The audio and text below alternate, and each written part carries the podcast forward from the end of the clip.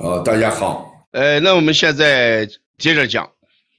呃，刚才我讲了，在七月十二号，咱邦尼康第四届确有专长班，呃，要正式开课。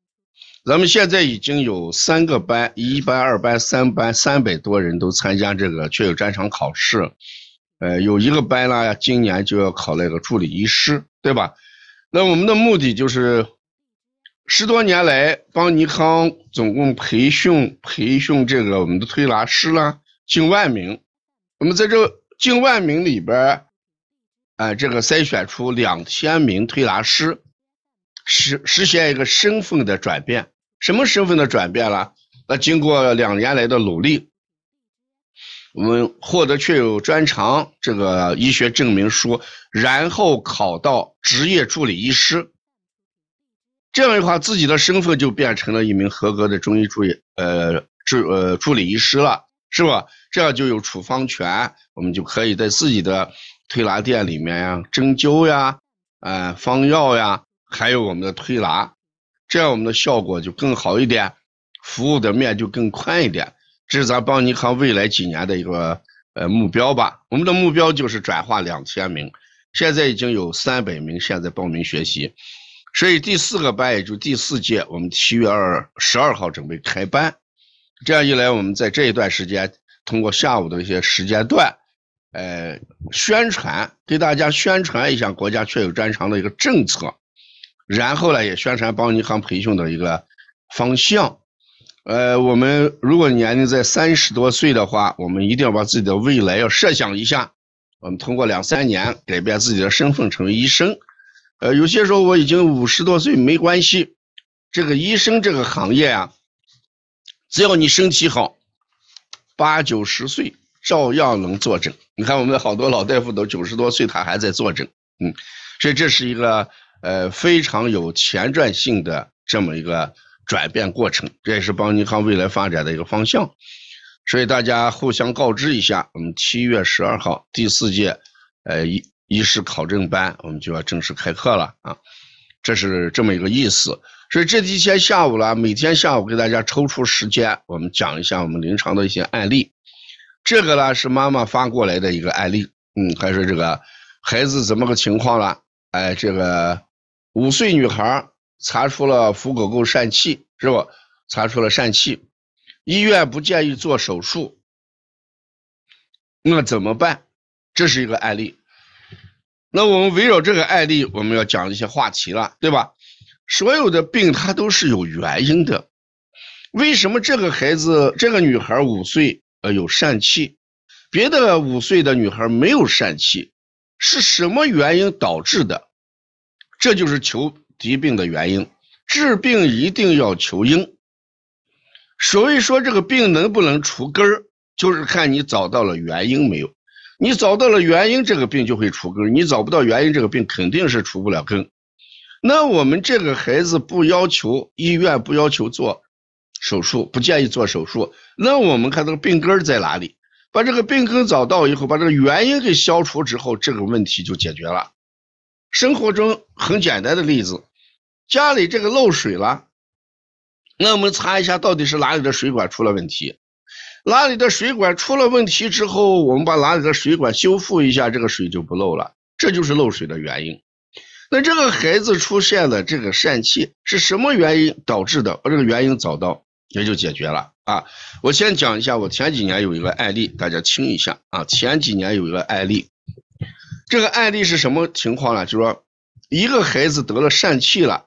我给他治疗的时候，考究了一下孩子的饮食习惯，爱吃两种食品，一个食物就是什么烤红薯，这个孩子只要见到街上卖这个烤红薯，一定要妈妈买，哎，妈妈就一定给他买，而且他一次还吃的比较多。另外一个家里呢喜欢喝豆浆，早晨起来基本是豆浆。那这两种食物就是这个孩子得疝气的一个原因，什么原因啊？胀气。胀气，小孩本来气机运行不畅，这个病啊，其实发病年龄就是一个小孩一个老年人，啊，疝气就是一个小孩一个老年人，不管小孩还是老年人，都是气机运行不畅的时候。大家想一想，当气机运行不畅的时候，腹部的压力是增大了还是减少了？你顺着这个思路往下想。不管小孩还是老年人，如果当这个腹部压力增，哎，气机不畅的时候，腹部压力就增大了。腹部压力增大之后呢，腹壁总有一些薄弱的地方。人这个腹部那个腹壁啊，它不是说薄厚是一样的。我经常给大家讲，吹气球的时候，气球吹到一定程度就破了。那气球爆破的时候，是一个点破了，还是整个都破了？大家思考一下这问题：一个气球吹得很大的时候，一下，砰的一声给破了。此时你捡起来一看，一定是一个点在破了。那就说这个气这个气球它生产的时候，它一定是有一个薄弱的点，薄厚不均匀，越薄的地方就会出现问题。那人的结构也一样，人腹部那个腹膜薄厚也不一样，腹膜最薄的地方。身体里面的东西就容易出来，所以小肠就顺着腹膜最薄弱的地方就出来了。什么情况下就出来了？压力过大，压力一大就出来了。这是从腹膜出。还有我们说的脐疝，我们肚脐那个地方呢，也是最薄弱的，所以腹腔压力一大，肚脐那个地方也会膨出，这就叫脐疝。从肚脐那个地方膨出，这就是。脐疝从小斜腹股腹股沟那个地方膨出，我们叫腹股沟斜疝，是吧？就是就斜着长的那个疝气。这两种都与腹部压力增大有关系，我们把这种情况就叫疝气。下面还要给大家讲一个点，大家听过没有？听过水疝？水疝，这是气疝。听过没有？听过水疝？对，腹部压力增大，啊，腹壁膜薄弱的地方，小肠就会膨出、突出。水疝是啥？铁山，你说水疝是啥？气疝那一定是这样，水疝就是鞘膜积液，水疝就是鞘膜积液。小孩在出生的时候了，他这个睾丸呢，就就要进到阴囊里边来。睾丸进到阴囊来里边来的时候，它就会有一个鞘状突，这个鞘状突的愈合不愈合，就决定了我们阴囊里面有没有积液。你看小小男孩这个睾丸下来的时候了，他一定是左侧先下来，左侧先下来这个，然后这个什么，左侧一下来鞘状突，左侧鞘状突马上就闭合了。一闭合的时候，腹部的液体就进不到阴囊里边来了。那后面右侧的睾丸也就下来了。右侧睾丸直下来之后，那这个鞘状突也紧接着就闭合了。这时候它带了一部分液体，没关系，这是液体经过一段的气化，它自然就化气而消失掉了，对吧？顺着精索管道呀，它就就就就出出去了。那在这种情况下，这算一个正常的孩子。如果我们这个鞘状突没有及时关闭，腹部的液体就进到阴嗯这个阴囊里边，这就形成了水疝。如果这个孩子这个阴囊里面那个液体不断的增加，不断的变少，这就叫交通性的鞘膜积液。就说这个鞘状突还一直没有闭合，那我们就要做一个小手术，把这个鞘状突了，鞘状突，我们这个叫鞘状突，鞘膜积液的鞘。形状的状，凸起的凸，我们就把这个鞘状突要进行一个修复，做一个小手术，把这个鞘鞘状突一修复，那液体就不相互就沟通了。如果这个鞘状突已经是睾丸下来之后，它怎么样了？它已经是呃闭合了。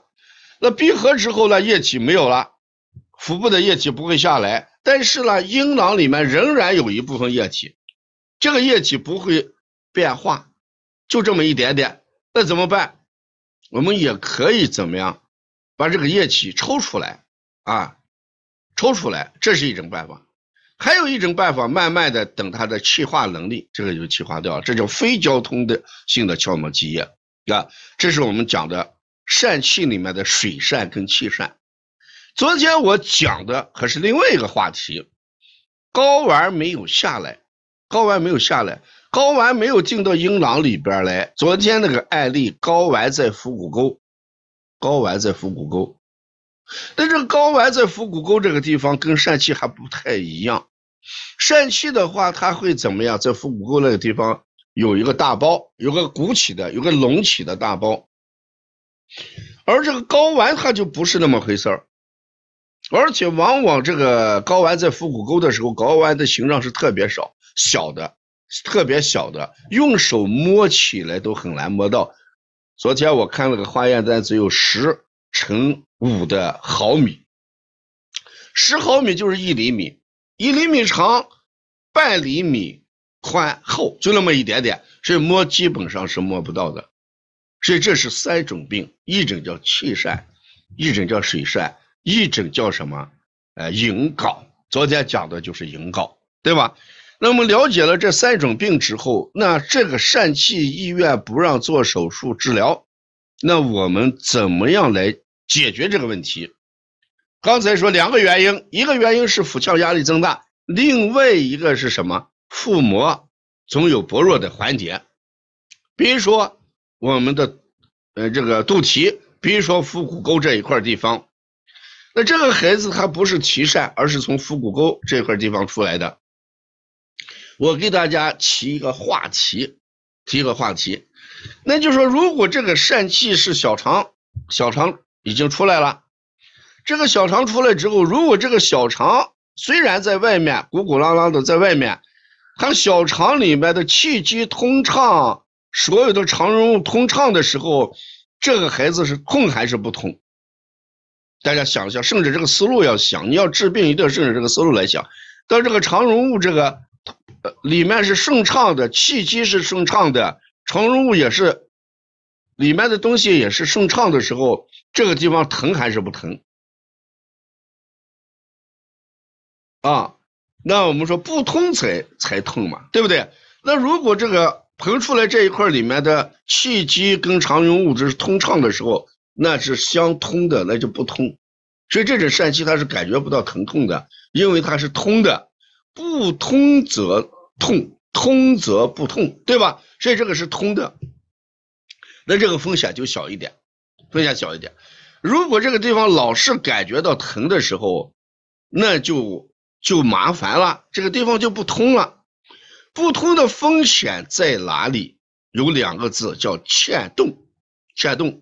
写字快的老师可以写一下，嵌是哪个嵌？就是嵌镶嵌宝石那个嵌。山大山的山，下面一个甘，甘甜的甘，这面一个嵌。啊，把这个字念嵌，像宝石嵌在里面，镶在哪里啊？洞啊，洞就是洞号的洞，对，嵌洞。如果出现这个疝气嵌洞的时候，两个表现，一个是疼痛难忍，特别疼，洞是洞号的洞啊，停动的动，杨老师是停动的动。如果出现这个嵌洞的时候，它就特别疼痛，而且这个地方不通的时候，就会出现这个地方坏死、溃烂坏死。一旦一溃烂坏死，小肠这个地方就就出现了洞了，洞口了。那小肠里面的东西，污秽的东西，整个就蔓延到腹腔里面，形成大面积的腹腔感染，就会什么？形成血液的坏死病。啊，血液就坏了，是不？败血病了，就败血病，所以这个病它的风险还会引起什么败血病？大面积的感染会形成败血病，危及到什么生命？这就是我们对它一个清楚的认识。那么解决这个问题有两点吗？一点，减少腹部的压力，这就是形成的原因。另外一点啦，怎么样让这个腹壁快速的发育，薄弱的腹壁慢慢变得怎么样紧实一点、厚一点。如果腹壁变厚变紧，能够承纳出腹部的压力的时候，它就出不来了。这就是一个治病的基本原理。那目前来讲，我们这个疝气直接能达到病灶这个药，直接能达到这个治疗疝气的药，呃，我们还是没有的，没有这个，但是有一种服贴，有一种药贴，还是能起到一定作用的。呃，那医院不要求做建议，我提三个方案，大家听一下。如果医院不要求给，呃，不建议他做手术的时候，我给大家提三个方案。第一个方案呢，我们要改变食物结构，要孩子要吃一些，呃，避免一些产生肠胀气的食物的摄入，这是很重要的。食物结构一定要改变。如果这个食物会产生这个肠胀气，把这停上一段时间。另外，一定要到医院做一个 IgG 食物不耐受的检测。IgG 检测广泛用于到多种疾病的这个诱发和检测当中。咱们邦尼康在一六年的时候，腺样体肥大这个病研发出来之后，我们当时能全国能做 IgG 检测检测的城市不多，只有几个城市，好像当时上海都做不了。当时北京能做，西安的，呃，这个唐都医院能做。现在基本上各个市级医院都能做 IgG 食物不耐受检测。因为过去我们对这个慢敏认识不够，光知道 IgE，啊，孩子出现浑身出现什么东西呀，鼻炎啊，就说这是个过敏，做过敏原的检测，哎，那叫 IgE。这个呢，我要求大家做 IgG。IgG 不一定是胀气的食物，有可能引起什么慢敏刺激性的食物。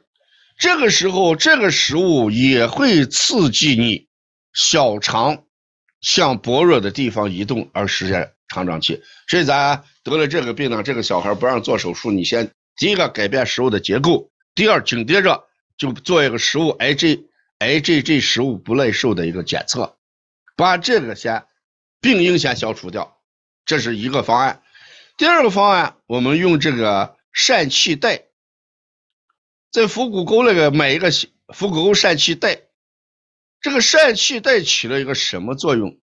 起了一个固定的作用。对，铁三把这我给它打一下，起一个固定的作用。那从外面给上一个压力，跟外面给上一个压力，然后呢，把这个压力让它压进去。对不对？这是个物理治疗，所以疝气袋在治疗这个疝气方面也是立下了汗马功劳。所以我们在网上买上一个腹股沟疝气袋，或者在呃这个呃药店啦，也有这种情况啊，也有这种东西。你去买一个疝气袋，先给孩子怎么样？从那个外力的固护作用，固护，这个固护作用起起到了作用之后呢，它自然朝里面。给劲儿，它就不出来了。这是一个固护。同时，一定要让孩子少做剧烈的运动，跳绳呀，哎，这个或者是大声喊叫呀，甚至是哭呀。一一句话，不要让气往下走，对吧？是护理上要达到这么一点几点。那如果我们要用药物来干预的话，我推荐。三个方案，第一个方案大家记听听，你把那个肉桂，我过去指导过，效果是非常好的。把肉桂研成末，用醋来调，怎么吃的醋啊？肉桂研成末之后，拿醋来调，贴在肚脐上，贴在肚脐上。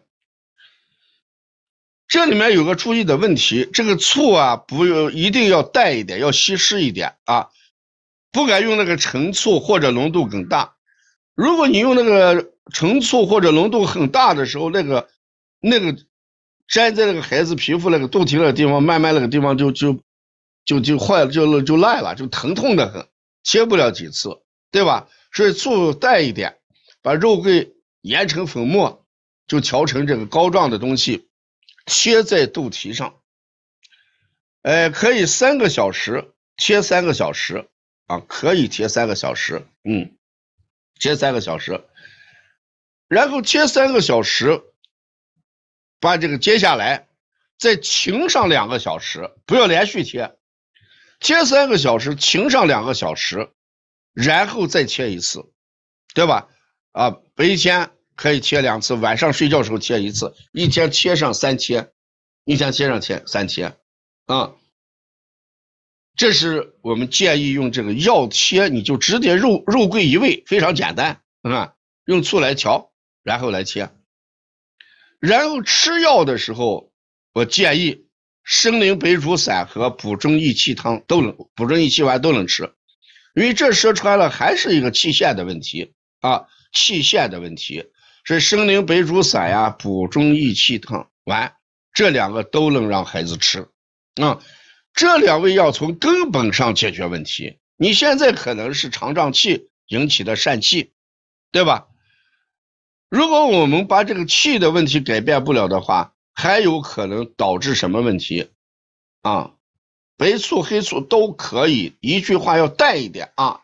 川姐问到这个，淡一点就行啊，白醋也行，黑醋也行，你就要淡一点，不要太浓啊。因为在临床上我出现过这问题，妈妈用醋太多了，孩子那个地方最后受损，皮肤受损，疼的最后切不成了，对吧？淡一点，醋千万不要把醋量加的很重，这就很麻烦啊。白天切上两次，晚上睡觉切一次。晚上这一贴贴上以后就睡觉，对吧？肉桂啊，一味药，肉桂，哈哈，这个就很简单的一味药，就是用肉桂来来贴的。嗯，生灵白术散跟那个呃补中益气丸，这都是最基本的、最常用的提升中气的一个药。我还给家长推荐过一个茶饮。你也可以简单记一下啊，一般是用，呃，小孩的话用三克黄芪，三克黄芪，呃，两个大枣，三克黄芪，两个大枣，把这个大枣啦，呃，剥开，呃，掰成小块把大枣啊这个掰成小块儿用水煮，用水煮。呃，这个水煮开大概五分钟左右，水煮开大概五分钟左右，就拿这个我们叫什么起枣水啊，就是黄芪加大枣叫起枣汤，或者叫起枣饮，对吧？不管起枣汤也好，起枣饮也好，就这两味东西，你就大枣嘛，加这个什么黄芪，三克黄芪，两颗大枣。啊，把这两个大枣了，用手掰小，蓝糊一起煮，啊，连核一起煮，不要把那个枣核取掉，连核一起煮，然后水开之后煮上五分钟左右，让孩子一天把这个当茶饮来喝。我们知道这个黄芪也是呃生阳举陷的啊，生阳举陷的。我为什么说这个病呢？我们要调理呢？如果这个病你不做调理的话，一个是欠动，是非呃问题是严重了还是要命的，对不对？这是一个。另外一个也可能引起其他其他这个气管的下陷，比如说小孩这个胃胃也会出现什么下垂啊。如果便秘时间长的话，肛这个脱肛脱肛，对吧？如果这个孩子到一定年龄的话，他也会出现子宫的问题。子宫脱垂，所以反正一句话还是中气不足，我们要补益正气啊。所以总结一下，像这个孩子，我给的方案：第一，改善食物，检查 IgG，就食物不耐受，把这个一定要做到。第二个，我们用这个疝气带，对吧？疝气带用疝气带给他怎么样？同时要用的药物，对这个铁山写的很好。肉桂研成粉末，用醋来调，贴肚脐，贴三个小时，取下来停两个小时，一天贴三贴，白天两次，晚上一次，对吧？睡觉的时候会贴。这个吃的药，生灵白术散补中益气汤。茶饮的话，三克的黄芪加两个大枣啊，大枣掰开，用水把大枣核不要去啊。先生这个听了很认真，把这个给大家分享出来，对吧？大家用这个方式来来解决啊。下面我要讲几个问题。下面我要讲几个问题啊，讲几个问题，大家一定要要要听一下啊，听一下。这个气疝，老年人的还相对的要多一点。这个老年人为什么相对的要多一点呢？因为这个老年人这个前列腺，这个前列腺一出问题，哎，这个前列腺往往就会导致老年人这一块的压力就增大，而且老年人的中呃中气啦，普遍的就减弱了。老年人到一定年龄，中气就普遍减弱，中气减弱的情况下，这时候呢，他这个固摄能力就弱了啊。再加上老年人有便秘，所以这个老年人这个便秘加这个，呃，这个便秘就增加了他的风险啊。前列腺增大跟便秘合力而诱发了老年疝气，啊，诱发老年疝气啊。所以这个老年人如果出现这个疝气的话，一样，办法是一样的，我们用这个办法。完完全全可能解决这个问题啊！下面我们讲一下这个小孩这个如何来防御这种病啊，来预防这种病啊。那从临床上来讲的话，这种病第一个就是孩子长时间的哭闹，有些孩子啦爱哭，其实孩子爱哭的话，有一个啥，一定要查一下微量元素。好多家长说这个孩子难带的很，老是哭。我查微量元素，微量元素能调节人的情志，能抑养人的神经。既然能抑养神经、调节情志的话，微量元素缺乏的孩子就是爱哭啊。所以，一个孩子爱哭的时候，你一定要查一下孩子体内的微量元素啊，呃，及时的给他补足，这个孩子就不哭了，疝气的风险就小了。这是一个。另外一个是剧烈性的运动，剧烈性的运动啊。你看，我们经常看见这个爸爸喜欢孩子抓着孩子的手，让孩子老蹦，啊，抓着他手让孩子蹦。